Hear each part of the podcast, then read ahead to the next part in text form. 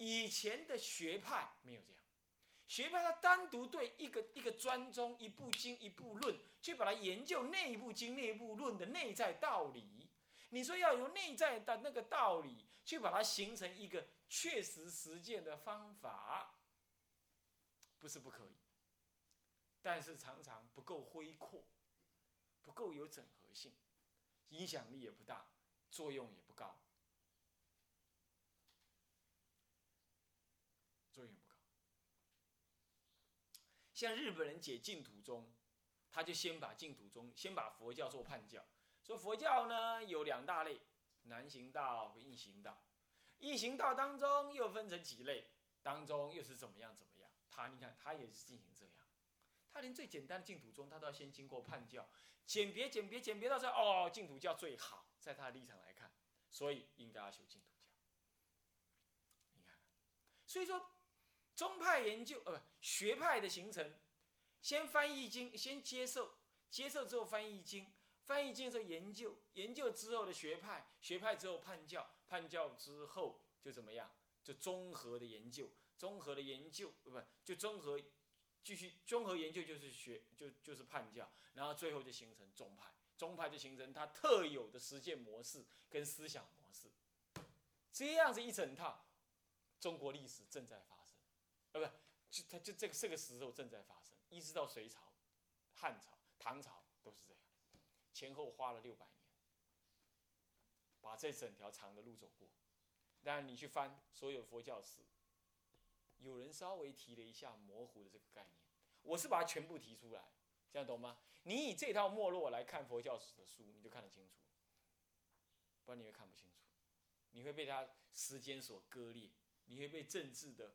周遭环境所转移重点印象啊，好，这样子而形成中国。那么这特征是这样，那内容呢？几一是建宗派的建立，宗派建立就是我刚刚讲的那样啊。那么呢，就是说终究要形成宗派，因为它不能创新，然而又有叛教，而叛教正是为了不要创新。中总摄一切佛教而出的，然而也刚刚好因为叛教，所以就会形成的宗派佛教，哎，很有意思啊，哈，很有意思。历史上就这么刚好一环扣一环，因果都是这样环环相扣。好，那么宗派建立就这样了。这里时候我这段文讲义上这段文特别也提到了说，这个。当中也有那个另外新成立的宗派，是提的是这样，就直接直移植过来的也有，所以有那个是透过经典，然后做本土化理解之后形成的宗派。但是呢，这里头的宗派建立的文里头说的，却是提到另外一种，那就是所谓的移植的宗派，移植的。然而事实证明，事实证明，移植的宗派力量很。没有经过本土化，它的影响不大。你看今天，大家都知道拜拜大悲忏，大家都知道要念佛。在印度，他就不是没有大悲忏好拜。好念佛也没有那么强调打佛七。可是中国人独独会发展成这样。那发展成这样之后，你看谁？哪一宗哪一派会存着？类似天台宗、净土宗会存着，对不对？大家都知道念佛，都知道要呃修大悲忏，但是有谁知道要修唯识五重观的？我请问你，啊？有谁去研究大日大日如来神变加持经的？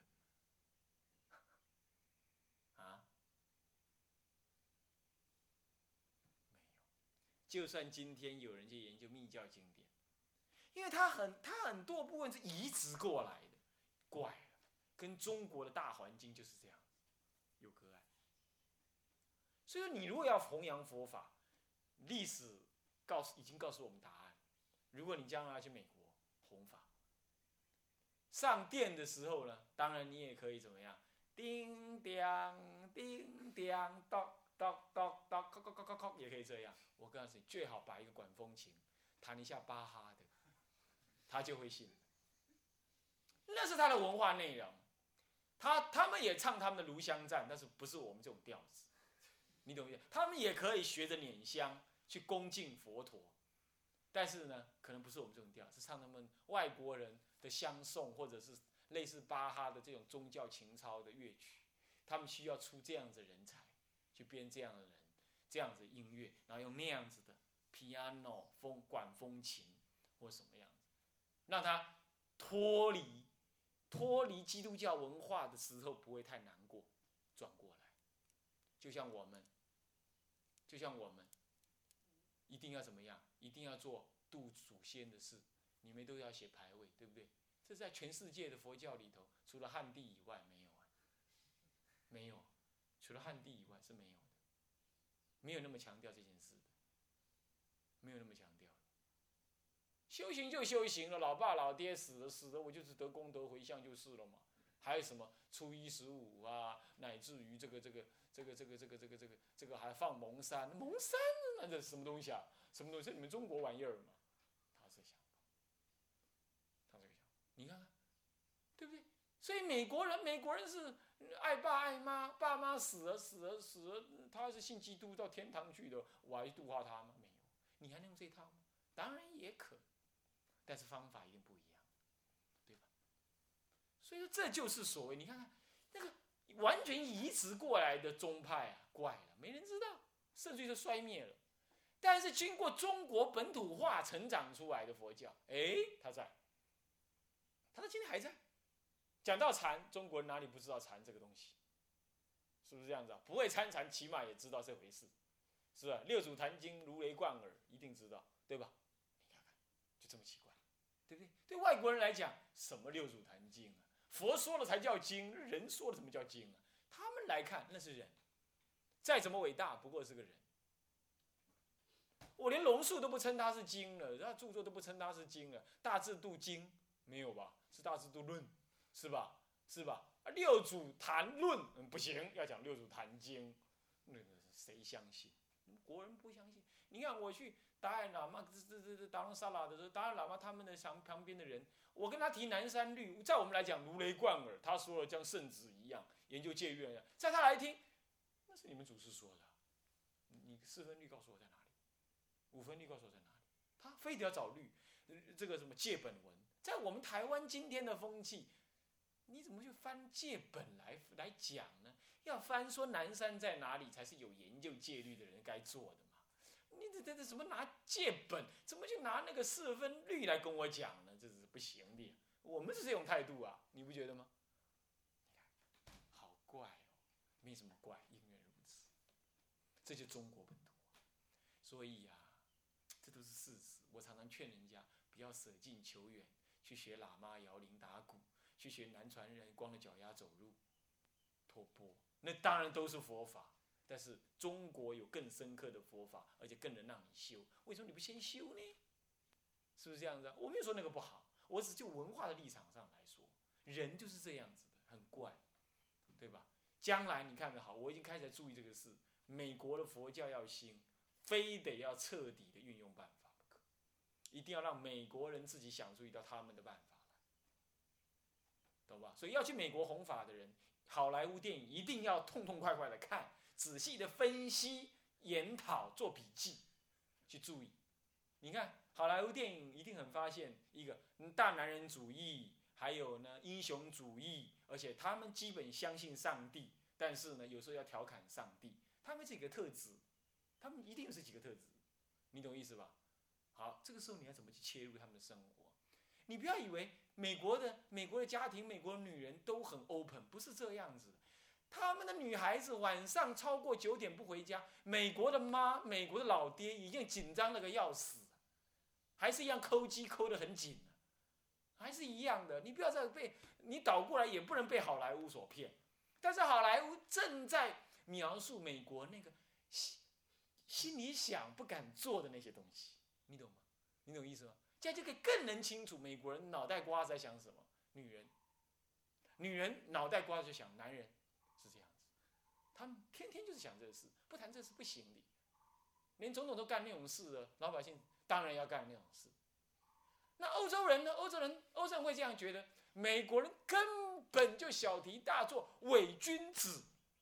当一个总统跟女人有这么两下子，那根本司空见惯的事。他拿起来讲，笑死人。那个德国的社社论评论就这样评论美国人，他整个骂美国人，你懂吗？那美国人疯子，这种事情有什么好说的？在他来讲是这样。你看欧洲就这样，欧洲它更深层，其实欧洲更成熟。你要知道。欧洲在对这件，在对整个人性、宗教、政治，其实更成熟。我们都受到完全的美国的影响太大。你去注意看，因为我开始，因为我跟喇嘛们接触，我实在觉得奇怪嘞，为什么他们红的那么好？那我也去美国了几次之后，我以我也一直思考这一类问题。我后来发现，我们大中国主义那种文化至高，以那些奇欢。你知道啊？青欢，你看，唔只摕刀啊，你还咧食饭。咱幼小唔只摕箸，所以咱那种文化文化的中天主义者哈，根本去到美国，根本就不愿意跟人家融为一气。但藏人不同，藏人是逃难到那儿去，他是要仰人鼻息，他完全要投入他的生活。喇嘛穿个游泳裤，戴个墨镜，就到海边去海海边沙滩去做做日光浴了。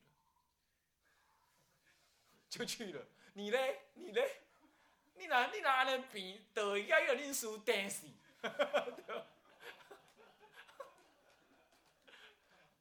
是不是这样子啊？是不是这样子啊？这是个比喻了，不是叫你要这么干。但是你注意，人家是怎么投入人家的生活？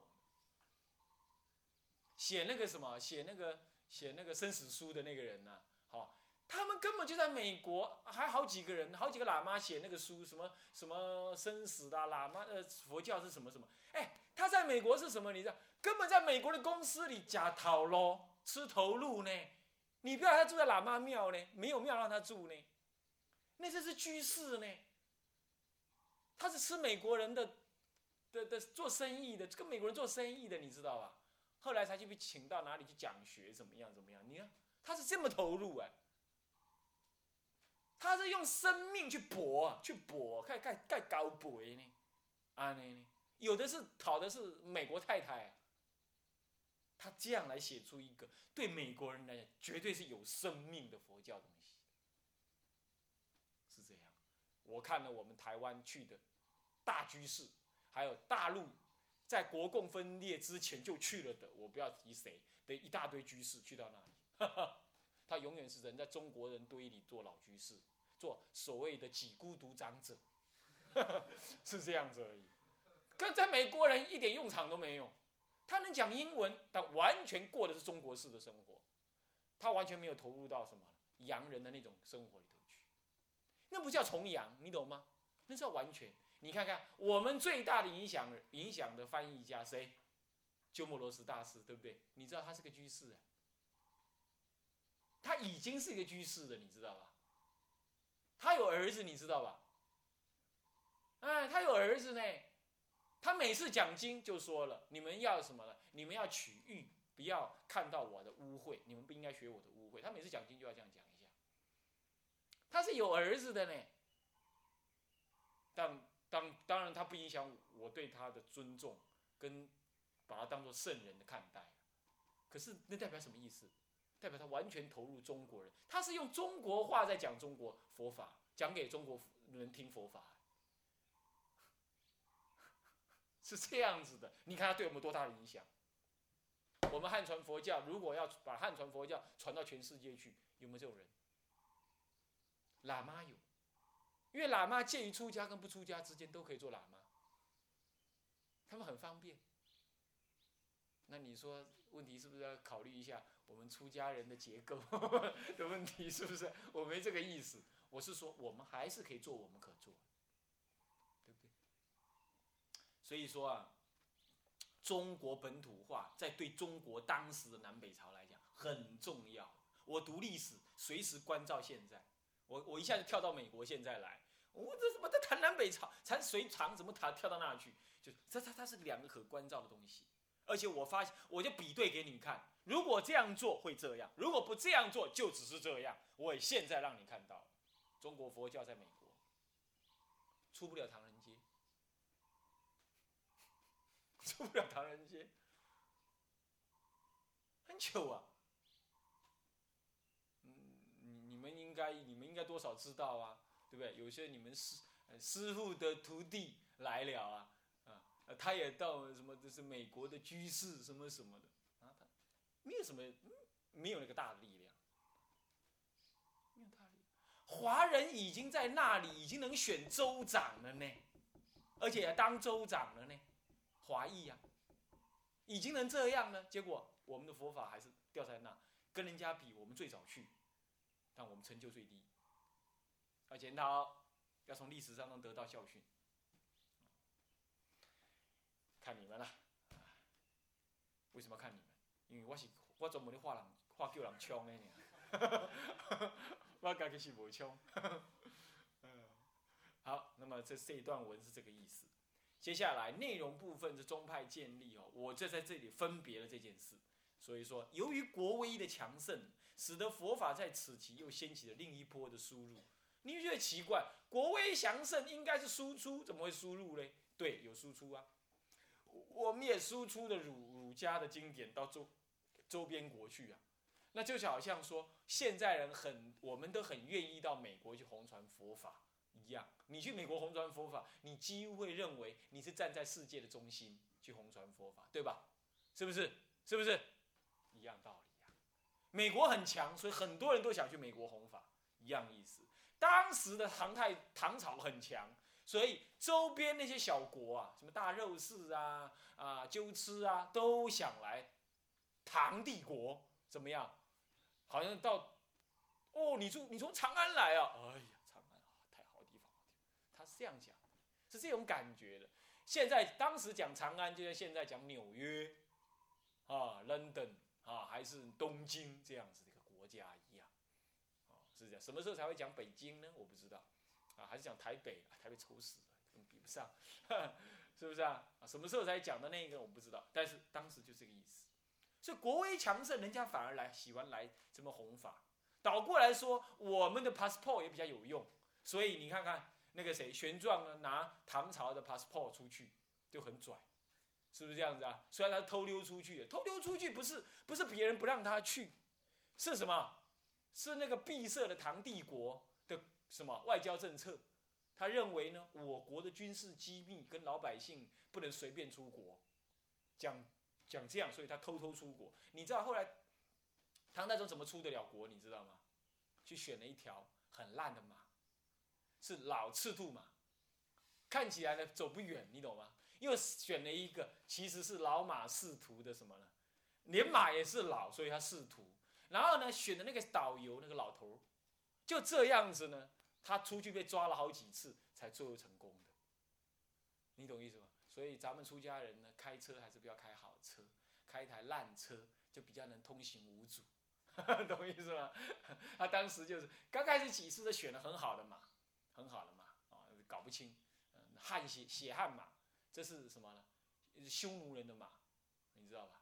匈奴人对对印度的佛教呢有很大的贡献，你们知不知道？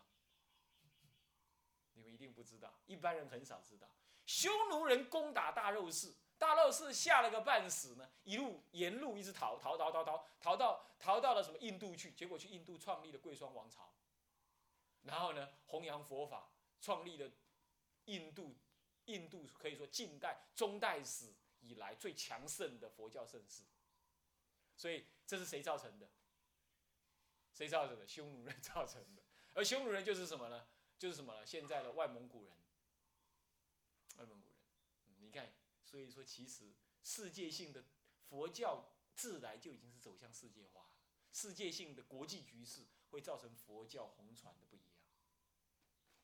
你有没有注意到这个事情？所以我们做一个出家人，不应该再以什么反攻大陆、什么这种观念来注重国际局势，是应该回到出家人的本位来。佛法怎么弘扬在全世界？这样来看，懂意思吗？所以我有个心愿呢，哈，有机会怎么样，到全世界游历一下，啊，到三一一波少分的东西，那么就几个出家人就好了，不要那些阿猫阿狗啦、老居士啦、老先生、老太太啊、斋公斋婆，被跟了一大堆，这样看不到东西的。要随遇而安，随处而止，啊啊，然后呢，从什么呢？从香港搭火车一路呢往北到北京，然后呢经过北京之后到黑龙江，然后呢再转车透经过什么呢？经过莫斯科，呃，经过那个呃那个那个呃北边的那个什么，北那个那个呃苏联交界，然后一直经过那个北方那个什么。嗯西伯利亚横渡西伯利亚之后呢，再进到莫斯科。好，进到莫斯科之后再往下来，就一直进入欧洲共同体。欧洲共同体之后呢，从加拿从意大利出来，意大利出来之后再飞到南美，再从南美往北走，这样的往北走呢，一直经过美国，美国绕一下，然后再到什么呢？再到加拿大，加拿大啾一飞飞到韩日本，日本走一走，韩国韩国再飞飞飞飞台湾，这样大概要三年吧。开玩笑，哪有那种命啊？哪有那种命啊？啊，这就是所谓的要去外面看啊。那玄奘、意境当时他们非常的有胆识过人，就这么样西行了。顺着什么而到的印度呢？顺着什么？顺着什么？顺着什么？什么？丝路是不是？这个丝。非彼诗是哪个诗？哪个诗？哪个诗啊？哪个诗呢？禅师的丝不是尸体的尸。你要知道啊，没有禅师，那真正讲事实上是沿着尸骨走的，骨头，你懂吗？你懂吗？那里没有标志，这里往西伯利亚，那里往南印度，不是的，只有骨头。啊，尸体，他是沿着那个走的，所以我常常说他是沿着丝路而去。此尸非彼尸，是尸体的尸，人家就觉得我说错了，是尸禅师的尸。我说不是，不是禅师的尸，是尸骨。你要知道，啊，当时他是这样去的，而我们呢，哈哈，我还记得我当时那个那个什么，那个那个从南普陀一大清早出发，太阳还没出来我就出发。结果呢？当然了，我们没有直接进印度了。但是我们去开会的时候，那时候跟海工去开会的时候，啊，白天吃完早餐出发的呀，嗯，到了晚上就已经到印度了，啊，到了深夜呢就已经已经什么，已经睡在达拉萨拉的下面。哈哈，想想当时唐玄奘大师，啊，而且走多久？我们一夜就到，实在是。但现在出家人都变软脚虾。对不对？是不是这样子？已经不堪走了，是不是？啊，因缘如此啊，所以我们应该养成怎么样，把佛法往外弘的这种大志愿、大志愿啊，这种大意志啊，好吧？那么接下来呢，易经三藏等等呢，他们呢啊取经回来，然后同时呢，也有人来传佛法，比如说善无畏金刚智这开元三大师、三大士啊。还有不空三藏等相继来华，又翻译了新的经典，比如说《大宝积经》《发是华严》《神变真言经》《神变加持》那《大日如来神变加持经》，那都很重要的密教经典，啊，很重要，那都是提到了这个珍藏思想啊，哈，也提到这个诸唯识经典等等的大量译出之类，如此也更怎么样，更推动了某些佛教。宗派如唯识啊、密宗等等的成立，这些是更推动了。其实唐朝推动的太多了，是不是这样的？唐朝成立的唐唐朝成立的宗派呢，其实像嗯律宗、显首宗，这个啊就是华严宗。那么这个净度宗，当然其实基本也是在那个时候才那个时候才真正形成一个主要宗派啊。还有嗯好多了，其他的这些。动作嘛都是成立，这个我们以后再讲。这里是鸟看的，这样告诉你这个事啊。那么接下来是什么通俗弘化的？唐朝的佛，隋唐的佛教呢，在早期还没有那么通俗弘化，中期之后的通俗弘化就开始多起来了。它怎么个多法？做了些什么事？我们呢啊，下一节课再去跟大家讲。向下文长，复以来日。回向，众生无边誓愿度。烦恼无尽誓愿断，法门无量誓愿学，佛道无上誓愿成，自归依佛，当愿众生。理解大道，发无上心，自归依法，当愿众生深入经藏，智慧如海，智归一生，当愿众生同理大众，一切无碍。愿以此功德，庄严佛净土，上报四重恩，下济三途苦。若有见闻者，悉发菩提心，尽此一报身，同生极乐国。南无阿弥陀佛。南无阿弥陀佛。